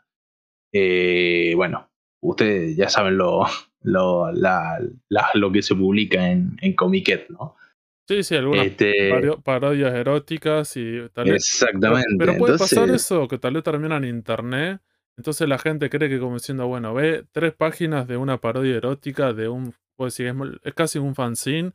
Y, Y vos decís- y sumale vos- que y terminan diciendo, oh, fíjate que al final, mira esto es lo que están publicando. Y vos decís, no, bueno, tal vez no tiene nada que ver. Porque si es así, no sé, tenemos parodia erótica de Dragon Ball, de los Caballeros del Zodiaco, no sé, claro, de cuántas, y vos decís, y no estamos criticando, y vos decís, bueno, listo, el John de pelea cancelado. No, y también Exactamente. sumá, sumá que eso está siempre en una parte más 18, esa parte de la Comic Cat. Sí, claro. Eh, tenés que tener autorización de la policía para pasar y todo. No, no es que lo tenés, entras y ya lo tenés. No, no. Está en una parte apartada donde lo puede ver la gente Al igual 23 años. que en los locales de, de manga, y esto se ve muchísimo también en varios animes, que todo, digamos, el hentai y lo más 18 siempre está atrás de una cortinita, digamos, no es como que esté ahí por, por cualquier lado. Más que nada como para restringir. Esta, vos decís, no es, no es censura, sino que tiene que ver con la demografía y para restringir, como Exactamente. bueno, el consumo. Vos decís, si sos menor, cuando seas mayor, lo vas a poder consumir esta obra. No la estamos Claro, prendiendo a claro, fuego, pero banca un año, para, banca un par de años, consumió otras cosas.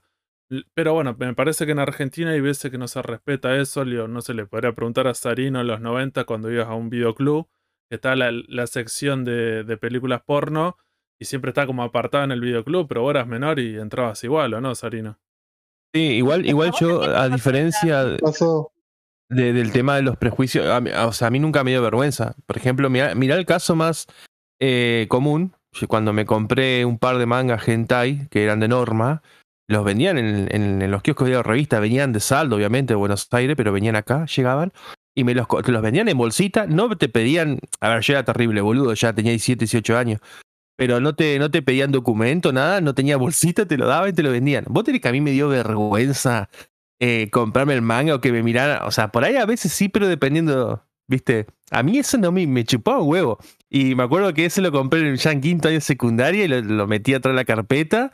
eh, y me daba igual si alguien lo veía o no. O sea, obviamente no iba a estar como un boludo en el recreo mira, leyendo un manga hentai. Pero, Ah, no. pero obviamente eh, el prejuicio estaba. eh, pasaba los videoclubs. Pasaba también cuando, cuando vos comprabas algo que era, digamos, medianame- medianamente, estoy usando mala palabra, mal visto, pero bueno, eh, es así el prejuicio de la sociedad. A mí en mi caso me chupa un huevo. Lo mismo pasa con. Hay di- discos de música que te miran como diciendo, vas a llevar esto y, ¿qué me importa? A mí me gusta. Eh, pero yo creo que esto se ha perdido. Se ha perdido bastante. Hoy en día es como más común eh, ver gente que consuma todo tipo de cosas medias locas. Sí, o, o a veces me Claro. parece que, que va con la hipocresía de, de algunos lugares vendiéndote cosas. Yo me acuerdo cuando en una librería me compré la autobiografía de Gina Jamison. que la mina cuando me lo vende me pone una cara y vos decís, para, si estás vendiendo cada libro que son cualquier cosa, estás vendiendo libro de real, de aventura, y me pones cara como diciendo. Y sí, eh, a eso me pasa. Eso me pasa. me- me- me- a ver, no, Seba no me dice nada de lo que yo llevo, ¿no? Pero si yo me compro algo y yo le digo siempre. Seba, no me puedes decir nada, güey. Vendes el libro de Macri, el libro de Cristina, el libro no Claro, sé de quién. yo- o sea, hay uno de Maradona, vieja, o sea, media pila, boludo. Y bueno, bueno. el, el- con el tema del, del MOE, yo creo que existe bastante prejuicio por el tema de la ignorancia. Hay muchos creadores de contenido que tampoco ayudan en ese tema porque la pasan diciendo boludeces. Eh, no voy a decir nombres. Pero pasa con el con, todo, o sea, hay un montón de prejuicio que, que es nefasto y que bueno, qué sé yo, hay un montón de series que terminan, eh, digamos, metiéndolas en un saco que no corresponde, este, y te puedes encontrar cosas hermosas dentro de, esta estética. Como yo le dije, les, estuve, les hablé al principio de, de Comic Girls, una obra donde de- en cada capitulito vas viendo cómo su protagonista intenta superar esa, esa mochila gigantesca que lleva en la, en, la espalda, que, que es eh, las inseguridades, que todos, la, todos las tenemos, mucho en mayor o menor medida, y la serie es algo hermoso, y así con un montón. Este, entonces ese prejuicio que tiene la gente me, me pasó Me muchas hiciste- veces. de Me hiciste acordar. Emi, mirá el ejemplo más claro. Eh, le mandamos un saludo a Lili. Viste que Lili ya, ella se desarrolla mucho el tema de BL. Eh, más la- cuando yo me acuerdo más pibe, hablar que no era BL, era el yaoi, era loco, te, te mataban, te hacían la cruz, te, te, te empalaban, viste, en la plaza más o menos Claro, si te gustaba el BL. Y en cambio hoy en día es re aceptado, es re común. Tampoco es algo malo, es algo, digamos, son gustos, son demografías, son estilos. Y por eso yo digo, esas cosas se van perdiendo con el tiempo, que es lo mejor, porque es algo positivo. Igual, como decís vos, siempre hay eh, prejuiciosos que, por ejemplo, en el caso de Lili, porque viste que el BL por ahí lo siguen mucho las chicas, pero Sí. que un pibe te diga, sí, yo leo BL o, te- o, o un, eh, digamos, un youtuber este, que genere contenido y que sea hombre y que hable de esa temática, como que lo van a mirar raro, porque eh, no sé por qué está ese prejuicio Porque la gente, la gente en Occidente, y esto yo me voy a, voy a hatear una Sí, los, banda. los monjas son otro mundo aparte. Este, la gente en Occidente siempre como que tiene, eh, no solamente es un prejuicio, eh, digamos, por encima, sino que es un prejuicio que tira todo, eh, lo relaciona con lo perverso, con lo malo.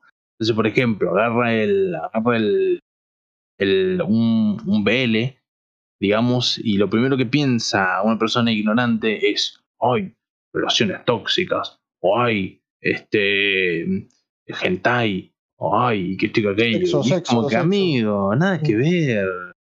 Es cualquiera esa. Y lo mismo pasa con el, con el moe, pasa también, muchas veces pasa con el, con el yojo. El otro día vi una chica que había comentado que decía que un chabón le había dicho, ay, superaste la faceta del... a- a- le, decía, le había dicho, me gustás vos porque superaste la faceta del yojo. Y tipo, ¿qué, qué mierda decís, boludo? Eh, entonces, es, cual, es esos prejuicios que tiene la gente de confundir las cosas, de no saber lo del significado, de no querer... ¿Eso sabe por qué pasa de mí? Porque siempre lo que dice Fede, no, vivimos en Shonenlandia, nos criaron a Shonen y así tenemos este estigma de ser tan prejuiciosos. Si no es Shonen es todo mal visto acá. Pero es que, ojo ahí, porque hay un, hay un montón de series que son shonen y que tienen, digamos, pueden ser de romance. Entonces, hay en, en el medio, lamentablemente, en Occidente, hay muchos prejuicios que a- en todo, literalmente en todo lo con, res- con respecto al, al manga y al anime. Este, eh, Occidente, yo siento que si bien lo han tomado de, de cierta manera, pero a veces siento que Occidente pretende saber más que quienes han creado este medio, que son los japoneses.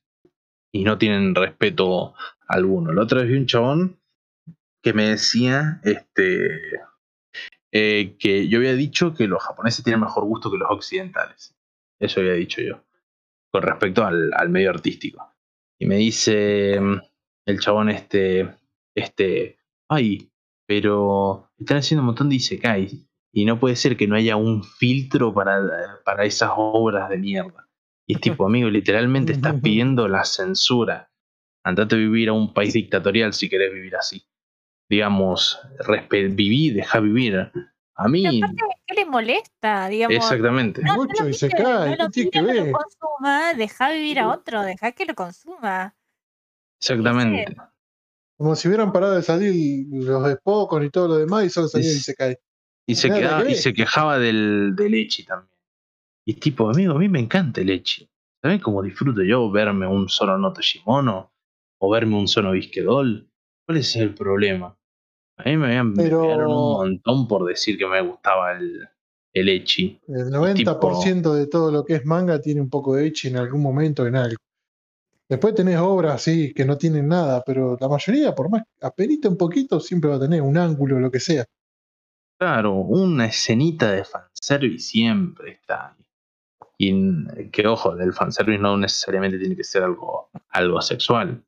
Le podemos decir, por ejemplo, fanservice, que en un codomo de la nada empiezan a aparecer un montón de objetos los cuales se, después lo van a utilizar para vender juguetes. Como no pueden ser que si en Beyblade, em, bueno, ya, yo no vi Beyblade, pero Bakugan, por ejemplo y el anime, literalmente, ese anime está hecho para que vendas los bichitos que vos lo tirabas y la carta tenía el imán.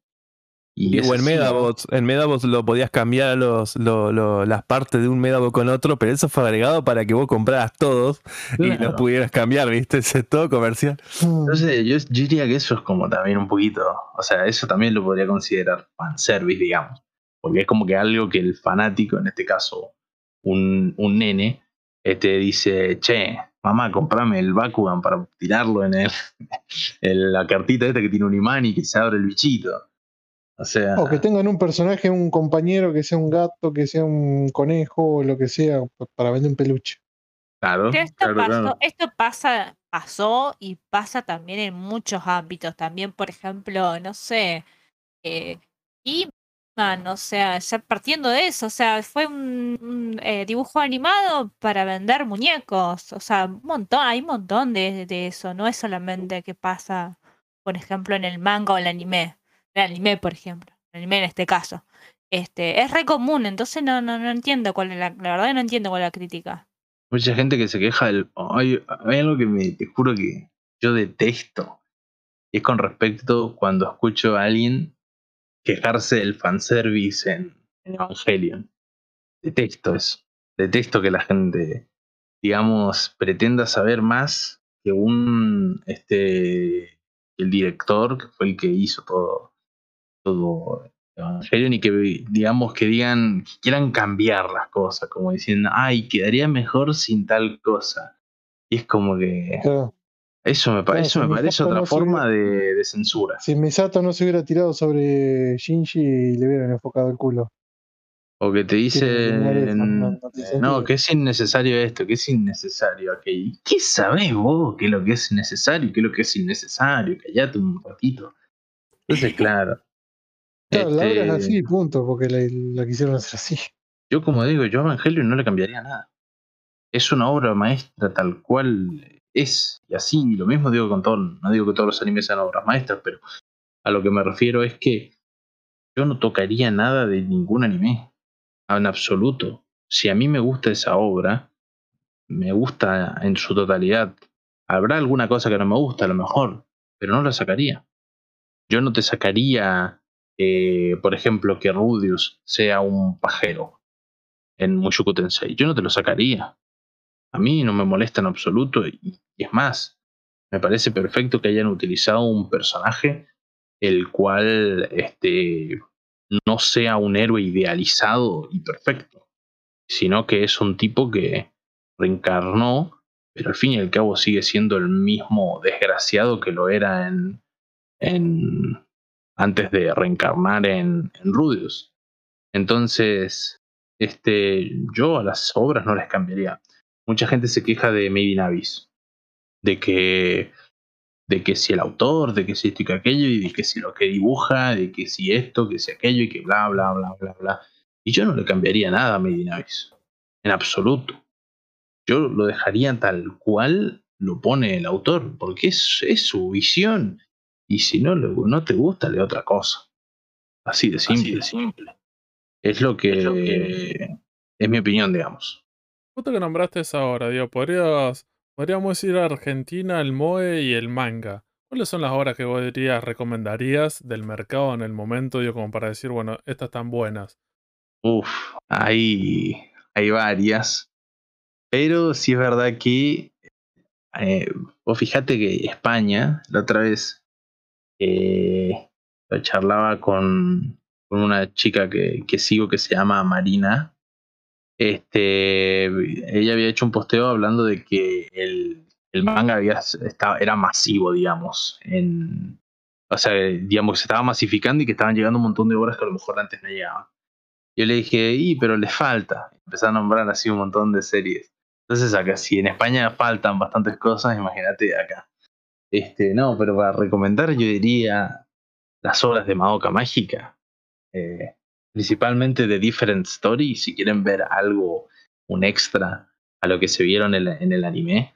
Este, de, Dif- de different, Story, conoces un poco más de, de, Mami Tomoe, este, que es uno de los personajes el cual no, no, no conoces mucho en el anime porque bueno, pasan sucesos que no voy a decir porque sería spoiler, pero no le llegas a conocer en profundidad y de Different Story está para eso, entonces yo diría que en realidad todos los mangas de, de Madoka Mágica son buenísimos, pero The Different Story es el del mercado argentino que tienen que, que leer porque es bellísimo. La verdad que ¿Sabes está bastante bien.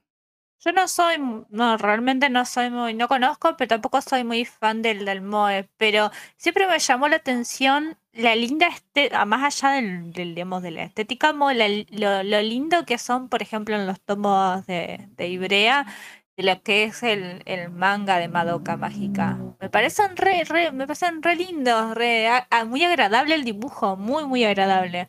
O puede ser algo MOE que a lo mejor no es, por ejemplo, tan, puede gustar. A mí me re llamó la atención. Porque también, o sea, tiene, qué sé yo, predomina por ahí el rosadito, qué sé yo, pero o otros colores, pero también tiene, tiene variedad de colores, no sé. Me parece re lindo. Eh, particularmente ese Madoka Mágica me. No, que- Madoka Mágica es, herm- es, her- es herm- hermoso y sí, tenés toda la razón de que, de que llama a una banda la atención.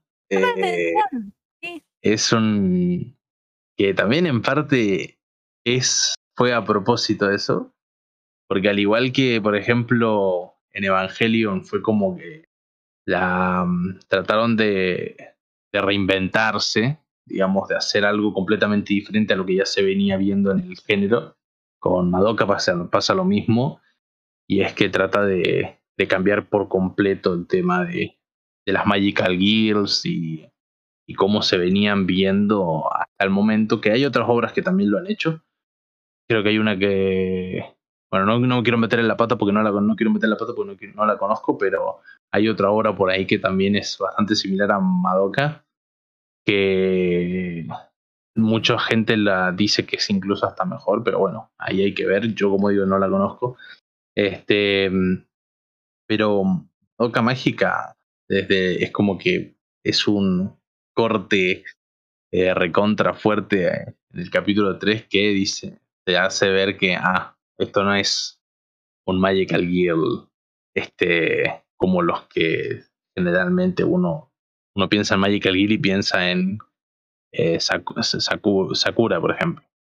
Entonces, claro, eh, Madoka Mágica es algo completamente diferente y yo creo que está, bueno, está hecho a propósito todo el tema de la estética, esto y aquello.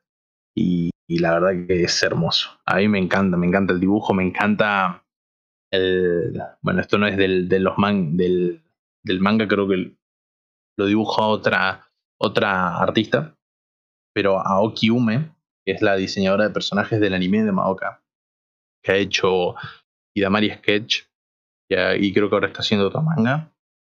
Este me parece una genia. Me, me encanta su, su estilo y, y en sí, mucha gente dice que es gen, mucha gente me da bronca cuando dicen genérico. eh, con, con él, porque yo, yo sí veo las diferencias. Yo veo el estilo de Aoki Ume y veo el de Gaku Gurashi y veo una diferencia gigantesca. Sí, tienen la estética similar, pero no son iguales. Tienen otras maneras de hacer las cosas y otras maneras de transmitirte eh, el, di- digamos, el, el dibujo. Entonces yo creo que eso es, es bastante importante. El Madoka sería lo que más recomendaría del del mercado argentino, Anohana también. Eh, con respecto hacia esta estética, Nagatoro, yo creo que también entraría. Este. Y ahí estoy viendo mis. estoy viendo la A biblioteca. ver, a ver, que me la erótica. Justo con Nagatoro recordamos que, tuvo toda una polémica cuando fue anunciado, ¿cierto? Al principio por, por Ibrea, sobre todo lo que representaba, ya había como un prejuicio con esa serie, pero fue más que nada al principio, antes, cuando la anunciaron. Bueno, lo típico de siempre, la gente que no la no te ve ni no, no te pasa el primer capítulo y ya está haciendo un video en YouTube diciendo que es una basura, o sea, básicamente gente que, que es ignorante. Eh, así, así como claramente eh, dicho, es gente que es ignorante. Porque mucha gente empezó a hablar de romantización del bullying, que, que aquello y que bla, bla, bla, bla. Primero que nada, el bullying es algo que sucede de manera continua y es algo y es un hostigamiento y es algo serio y es acoso constante Eh, y en Nagatoro no pasa eso en absoluto Eh, sí es verdad que ella se acercó de una manera eh, bastante fea pero eso no quita que eh, con el tiempo de los capítulos eh, digamos ese encuentro evolucionando esa relación. Exactamente. Te- te- se desarrolla el- el- los personajes, digamos. Y que el Nagatoro en este caso demuestre que ella puede cambiar y que no es en absoluto lo que se ve en, ese, en el primer encuentro, digamos. Entonces, es- bueno, po- polémicas hay de- Bueno, no sé si se acuerdan que Hebreo había comentado que había una comiquería con la cual directamente cortaron relaciones porque les hablaban para decirles qué cosas publicar y qué no. Sí, que fue bastante rara la noticia esa que había salido. Era una comiquería, creo que en Buenos Aires, que los dueños habían decidido que esa serie. Feminista.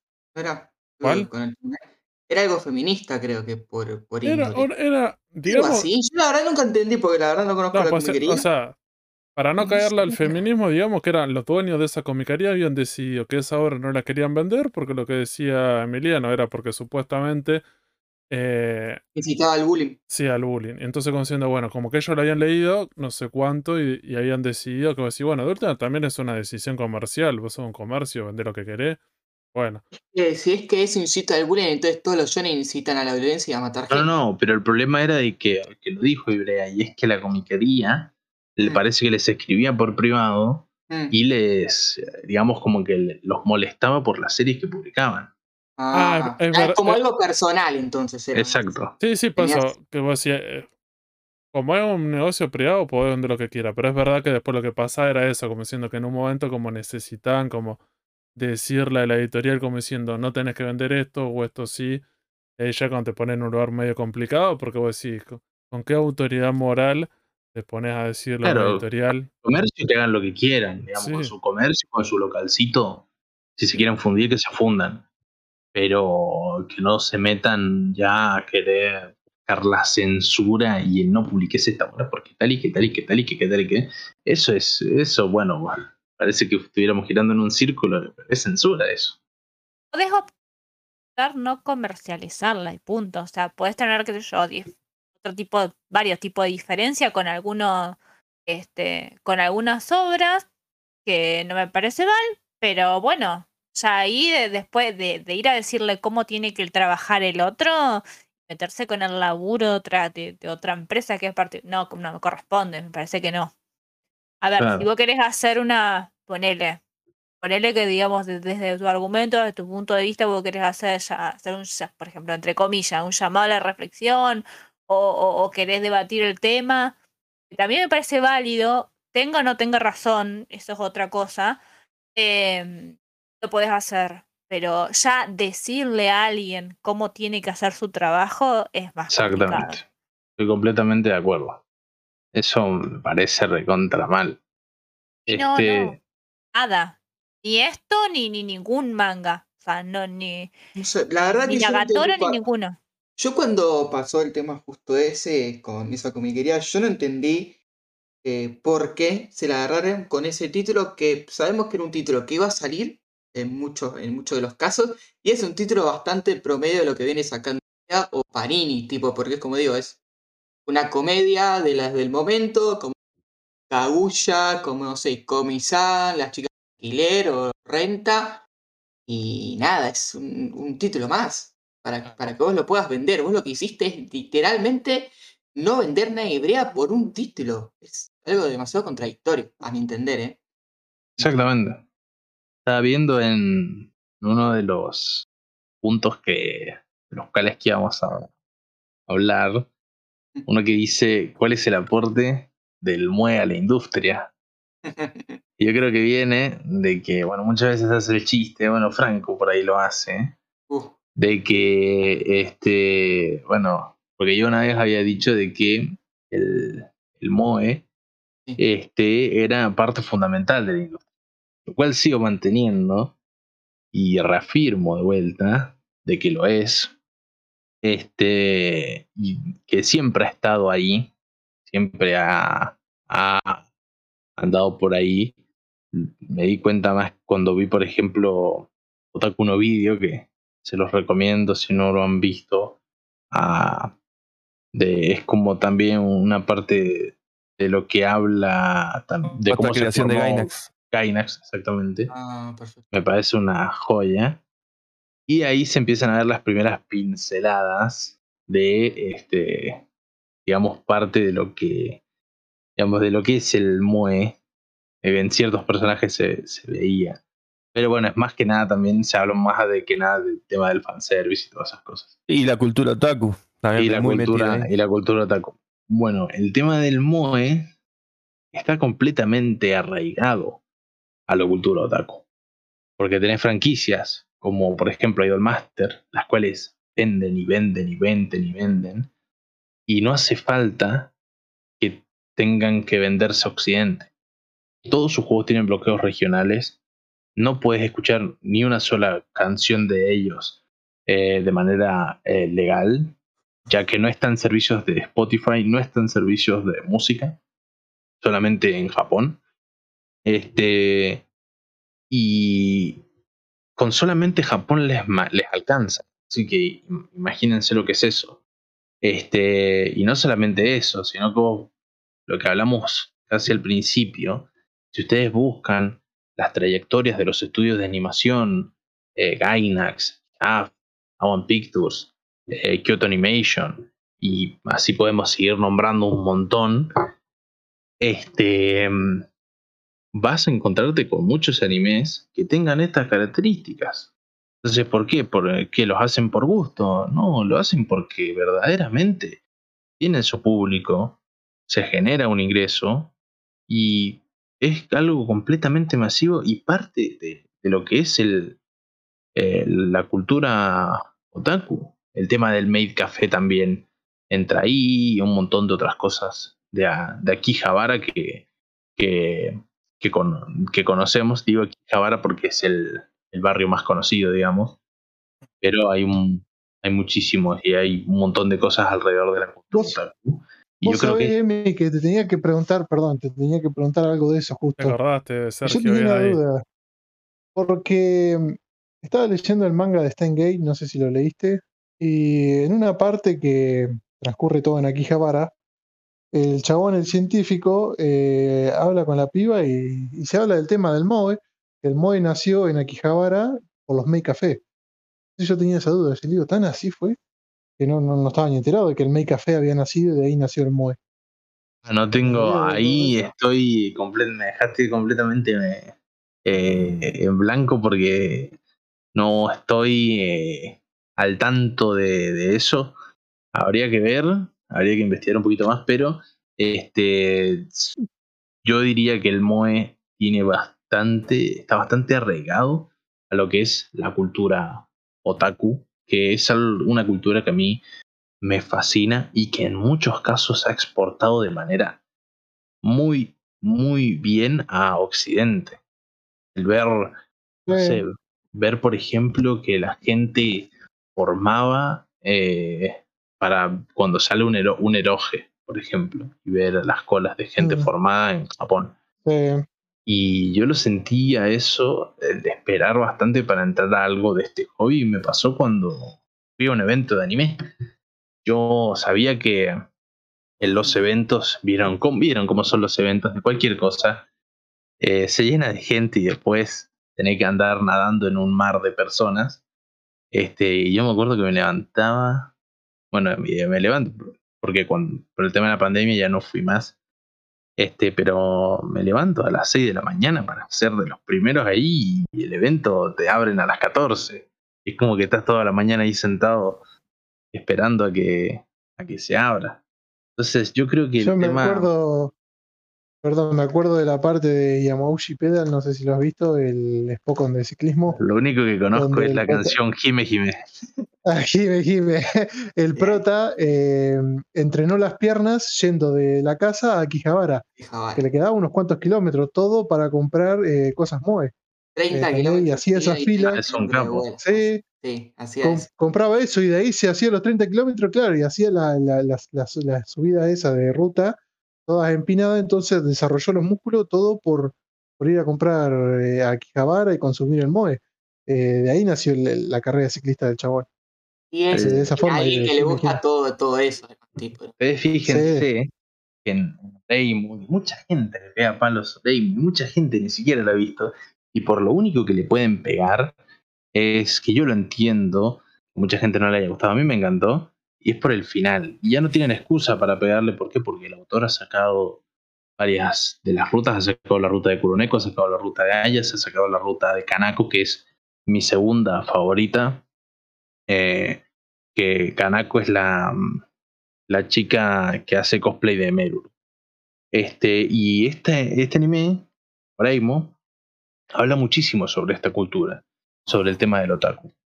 Mm, eh, Stardust Witch Meruru, es el anime dentro de la serie, tiene mucho del tema del moe y todo esto.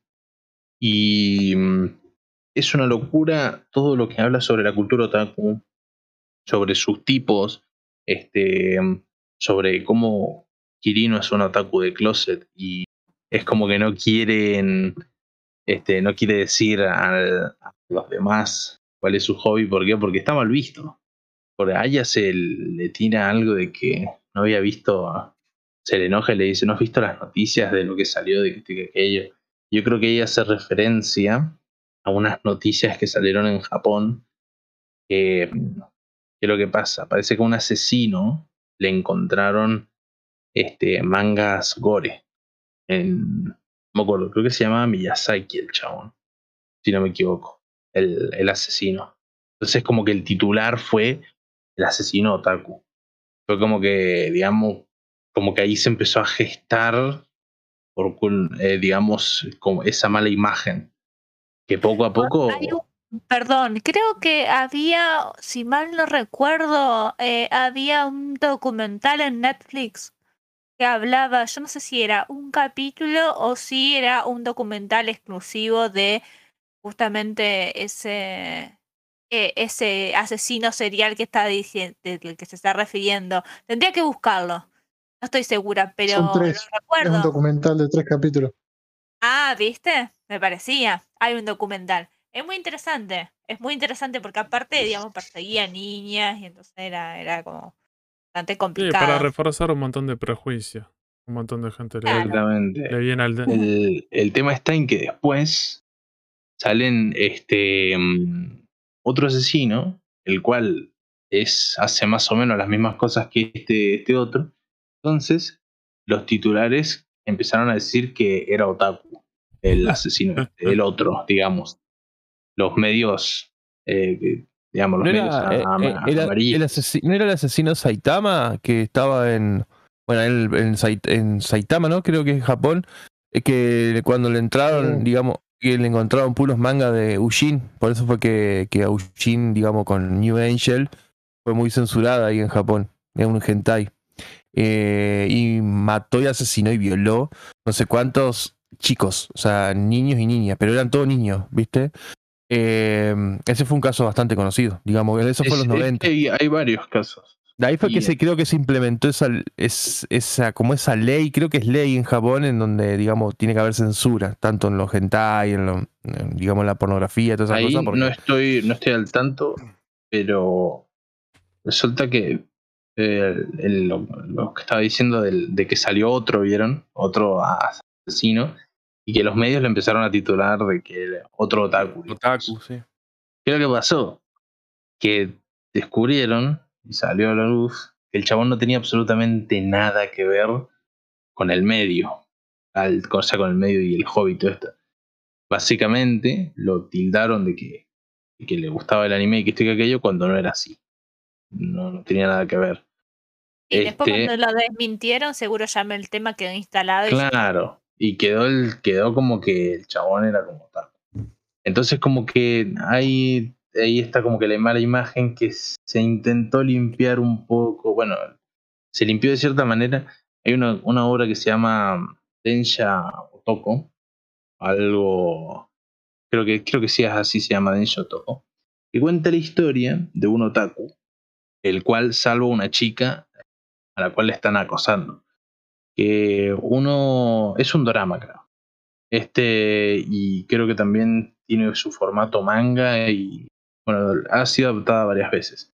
Yo tengo un conflicto con esa obra porque me parece que en una de las adaptaciones, este, el, el chico deja toda su pasión y todo eso por la chica. Ahí me parece que se patinó un poco y es como que está feo el mensaje que te den de que eh, tu pasión, digamos, tu pasión por el manga y el anime está mal, eh, tenés que dejarlo todo por eh, Ah, esta persona, digamos. pollera. Claro, es como que está feo el mensaje en eso, pero ahí también como que, digamos, ahí hubo como un boom, fue como un boom entre, entre la gente que no está en el medio, que no se conoce de manga y anime en Japón, y que este, lo que hacían muchos programas así humorísticos, los típicos programas que, que hacen allá, este, y que, bueno, iban a los barrios que frecuentaban los otakus y ponían a una actriz a hacer el papel como que le estaban haciendo con la esperanza de encontrarse otro chamo, otro otaku como el de la historia, digamos. Entonces fue como que el tema de la palabra otaku, de cómo se utiliza, es todo, es un tema. Porque hay círculos en los que se utiliza de manera, los que abiertamente dicen soy otaku, esta es mi pasión y esto es lo que amo y es lo que adoro. Y hay otro, y los círculos de sociedad, de, digamos, de la sociedad elitista, es como que él se lo ve mal. ¿Por qué? Porque eh, al ser otaku, al tener esa pasión, no sus, yo creería que no sos funcional, digamos, a, a lo demás, a la sociedad, digamos, eh, cerrada un poco. Entonces como que se ve como que la pasión esa como que te perjudica laboralmente y cosas así. ¿Por qué? Porque como que no estás pendiente de, tu trabajo, sino que estás más eh, viendo anime o leyendo manga y cosas así. Sí, sí, sí, que no puede ser funcional para la sociedad, puede ser que... Pero decís, en realidad ese tipo... Como si eso ya es algo extremista, pero si hay otro tipo de adicciones, como si no es la única que te puede pasar eso, vos te metes tanto en algo, como si dejas de ser funcional para tu trabajo, Claro. para los vínculos afectivos que tenés con otras personas, si tenés familia, y como eso te termina consumiendo. Como para no, que, para no tener una, una nota tan baja y tratar de ver las cosas positivas y tener un poco más de esperanza, te iba a preguntar, como para ir cerrando, ¿cuáles son las obras MOE que esperás que decís, bueno, me parece en Argentina, porque son populares o porque son clásicos, deberían publicarse, que tienen posibilidades, que decís, bueno, en el mercado del manga en Argentina, que sí es expandiéndose, o decís, me parece que estas obras estaría bueno, estoy esperando que lleguen por, por el motivo que sea. ¿Cuáles serían esas obras? a mí me hay algunas que, digamos, que a lo mejor algunas personas no lo van a considerar como tal, pero yo por el tema de la estética sí, pero a mí me gustaría que cayeran obras como por ejemplo Kakugurashi, Keion, a mí una obra como Yuru Camp me parecería un avance gigantesco a la hora de, de mangas. Este mm, Shoujo Tsumatsu Ryoku, que también lo, lo hablamos. Este mm, Lucky Star también me parecería muy bueno. Hay obras que son un poquito más implosibles, como Yamari Sketch, que también me gustaría. Eh, Majo Shoujo Lyrical Nanoja, eh, los mangas que, que tiene, que también me parece bastante poco probable. Eh, los, algunos mangas de. Hay un manga de Idol Master que van a sacar un anime que también me gustaría, pero bueno, el tema de, de, de Idol Master ya me resigno porque es un es una obra muy muy muy de lo del otaku y muy eh, que acá no se no, no, no se ve mucho Y no está Toradora- popular, me parece. Toradora no pues. sé si. Ah, sí, Toradora ya sí lo, ya sí Sí. lo dije. Este. y bueno, todas esa- esas obras que a mí me. Oreimo, el manga sensei. Yo quiero Sono Bisquedol. Sono Bisquedol, bueno, Sono Bisquedol, no sé si Dicen, dicen que el manga, el manga no es tan como el más el, el anime, ¿no? Pero bueno. para mí más es el lado bastante similar. No sé, no, de- no, he- no, leí- no he leído el manga. Eh, pero Yo sí me gustaría. Gakugurashi, Gakugurashi yo es una locura. Sí. Este. Y. Uh, el, el anime este también, el. Digamos, bueno, que tienes. El manga es la obra original, Akaren San, que está saliendo ahora, que está buenísimo también. Este. Y es que podría nombrar un montón de series, porque te juro que el tema. Es como que. ¿Sabes lo que pasa? Con el tema de las series y la estética. Y es como que. Se te junta todo, porque es como que querés, querés series que tengan la estética y la narrativa, como lo puede ser Yurukam, Yamari Sketch, Keion, etcétera, pero también querés series que tengan el, diseño de los personajes que sean como que esa onda, como Gakugurashi, Yojo Shumatsu Ryoko y todo, y todos estos, digamos. Entonces como que se te queda esa, ese conflicto de querés un montón de series. Pero bueno, yo creo que ya nombré bastantes.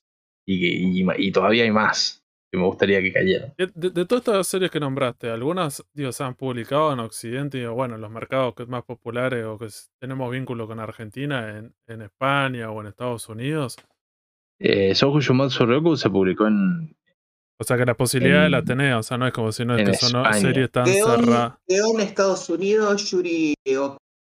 en, Estados, en la- Estados Unidos. Yo, yo creo que es un mercado el cual no, no hay que seguir en tema de, de alguna que otra edición, porque hay algunas que otras ediciones que son media feas, que no me gustan. Pero en tema de licencias, yo creo que es eh, Estados Unidos es un mercado eh, ejemplar por todas las cosas que tiene. Guatamote, eh, Angel Beats, este mm, Uh, la serie, bueno. di- ya las, todas las series que, nom- que nombré tienen eh, muchas novelas ligeras que, tienen alta pinta. Este, tienen Eromanga Sensei, tienen Oreimo, este, Estados Saekano, este, y así. es que es que me podría acá nombrar. Tienen, creo que también tienen una que se llama Hentai Oji Waragonai Neko, que también es buenísima. Eh, si, no, si no me equivoco, no sé si la tienen. Me parece que sí. Este, se publican series así de temporada. Creo que tienen también. Hay una serie que se llama eh, Imoto Sae Bali. También es buenísima. Este, y bueno, ellos, ellos la tienen. Entonces yo creo que así como mercado de ejemplo, yo no te diría España. eh, yo te diría Estados Unidos. Tienen, bueno, hasta, por- una edito- por- por tienen hasta eso- una editorial hentai. Sea, Sí, sí, sí, sí. Por, Son- por- por lo general tiene como otra tradición. Después tienen esas contradicciones que después terminan haciendo cosas como Amazon, censurando cosas, pero decir, bueno, pero me parece que eh, Sí, A veces- es medio, es medio raro el tema Sí. de Estados Unidos. ¿Qué tal? Creo, tienen, creo que tiene que ver con las características. cosas así. Creo que tiene que ver con las características de ser un país. Tiene otras características, tiene que ver con ser federal. Entonces, me parece que cada uno de esos estados Claro. tiene más independencia. Entonces, a veces nosotros nos llevan mediada estas noticias creyendo que, decís, en Estados Unidos censuraron tal cosa. Después, cuando lees la noticia, en realidad es en tal estado censurado tal cosa, O como de, por ejemplo de cuando se- Georgia que no lo conocen ni en su casa. Claro, que, y que vos decís, me parece, digo, no, no hace mucho en uno de los estados también censuraron Mouse, la historieta norteamericana, porque era un supuestamente como una polo- como que como que tenía un tema porque tenía que ver con el holocausto y como que no era Claro. para trabajar en la escuela. Y vos decís, ¿eso lo censuró todo el país? No, en realidad en una ciudad, en un estado de Estados Unidos, un grupo de personas se juntan, los políticos están de acuerdo y hacen esa movida. Pero decís, en el resto del país se termina transformando en un bestseller nuevamente porque un montón de gente sale a comprarlo como diciendo hay que apoyar esto. Entonces también es eso. Sí, llamó la atención por el hecho de que en realidad fue relevante por esta, digamos, esta ola, digamos, republicana de no solamente censurar, digamos, este eh, temáticas sobre el holocausto, sino también sobre, este, digamos, la lucha de los afroamericanos por la liberación, el tema de los- eh, del esclavismo, todos temas muy sensibles en Estados Unidos que, bueno, justamente el, eh, el Partido Republicano muy conservador y muy, digamos, de blanco, eh, no quieren que se toquen, digamos. Hay, hay una, una arremetida, digamos, este, yo creo que de, de una cuestión política y de y, también de, de, de- sí, de política, básicamente, este, y de censura. Hicieron acordar este, algo que pasó similar con referencia a Estados Unidos, que salió una, una persona, no me acuerdo si, pero era alguien del colegio, a decir que cómo puede ser que el manga de Kobayashi este, esté en- eh, que lo lean lo- los niños. Y es tipo, dale hermana, el manga es un seinen. La demografía que va dirigida a los, a los hombres jóvenes adultos. O sea, cualquiera. Entonces, bueno, ahí, digamos, también Kobayashi sería otra serie que me parecería excelente, que no tiene en el mercado español y que tampoco tiene en el mercado argentino y que deberíamos tener. No Game, No Life.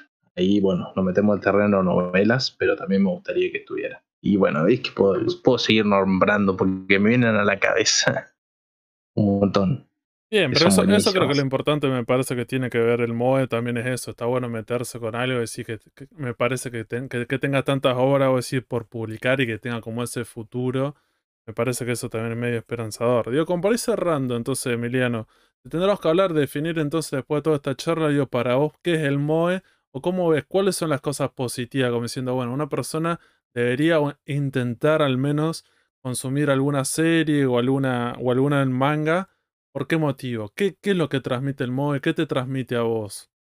Uh, bueno, son, son muchas cosas. Este, primero, el gusto artísticamente me parece muy bonito y me, me llama muchísimo la atención. Y bueno, forma también parte de todo lo que es el otaku, digamos. Eh, está presente siempre. Y lo otro, también el tema de, por ejemplo, en Idol Master, la música, la manera que tiene de, de, de tratar los, los temas, eh, porque la música también es algo muy importante en estas obras. Y las, las canciones y todo eso que las cantan en su mayoría idols, eh, también te me transmiten un montón de cosas muy bonitas que siempre me gusta escucharlas. Este, y a lo mejor también el escapismo, la tranquilidad de, a lo mejor ver una serie en la cual simplemente personas se relacionan y van a hacer un camping. Que vos decís, es una actividad completamente eh, normal y bella y las pequeñas cosas de la vida, digamos.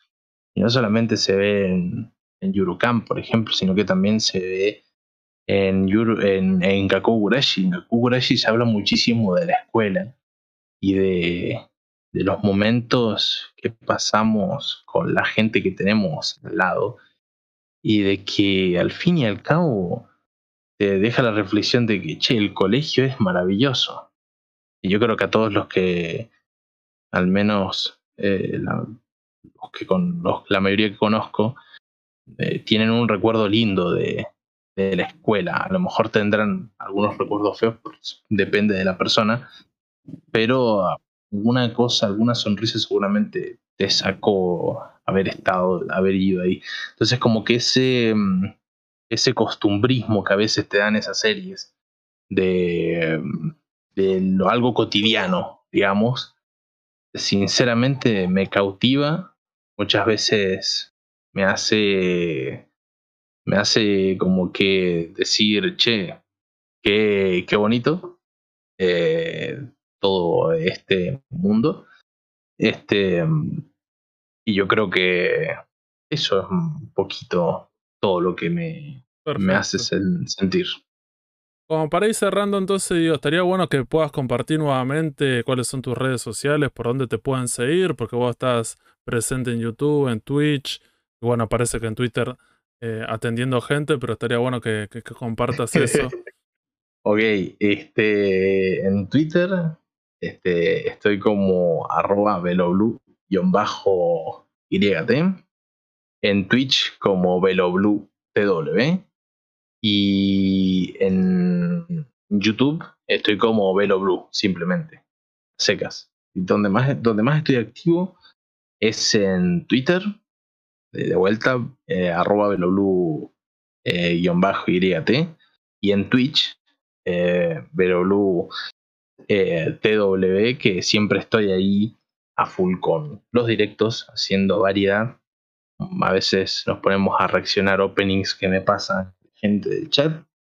A veces me pongo a hacer una ciudad en el City Skylines porque pintó.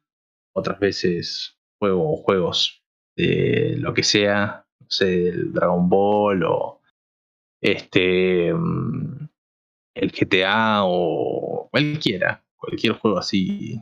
Eh, fundamental variedad y se charla mucho de temas otakus y cosas. Perfecto, así que después lo vamos a compartir esto también en, en nuestras redes sociales, todos los links, digo, si alguien lo puede, para seguirlo. Así que muchísimas gracias eh, eh, Emiliano por esta charla, por todas estas características, por estas cosas que estuvimos hablando sobre el MOE, que, de dónde surge, las características que tiene, las polémicas, estas obras, y me parece que el, que el, mensaje, lo último que dijiste era importante, como diciendo, me parece que la, una obra artística tiene que ver con, te tiene que transmitir algo, te tiene que llegar de alguna manera, y me parece que eso, eso es lo importante y lo que habría que destacar. Después, como todo, hay obras que serán mejores o peores, pero me parece que hay que quedarse con lo positivo, que eso, eso es lo que importa. Así que nuevamente es... te decimos muchísimas gracias por haber participado y por habernos acompañado. No, gracias a ustedes, chicos. Eh, la pasé muy bien y gracias por, por haberme dado un, un espacio para, para charlar de, de, esto que tanto me gusta.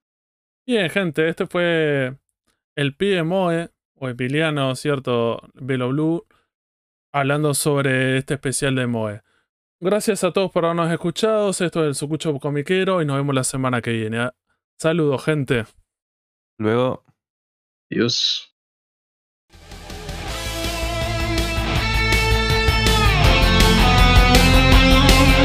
Seguinos en Instagram y Facebook como el Sucucho Comiquero. Y escuchanos en Spotify, Google Podcast, Anchor y otras plataformas de podcast. El Sucucho Comiquero.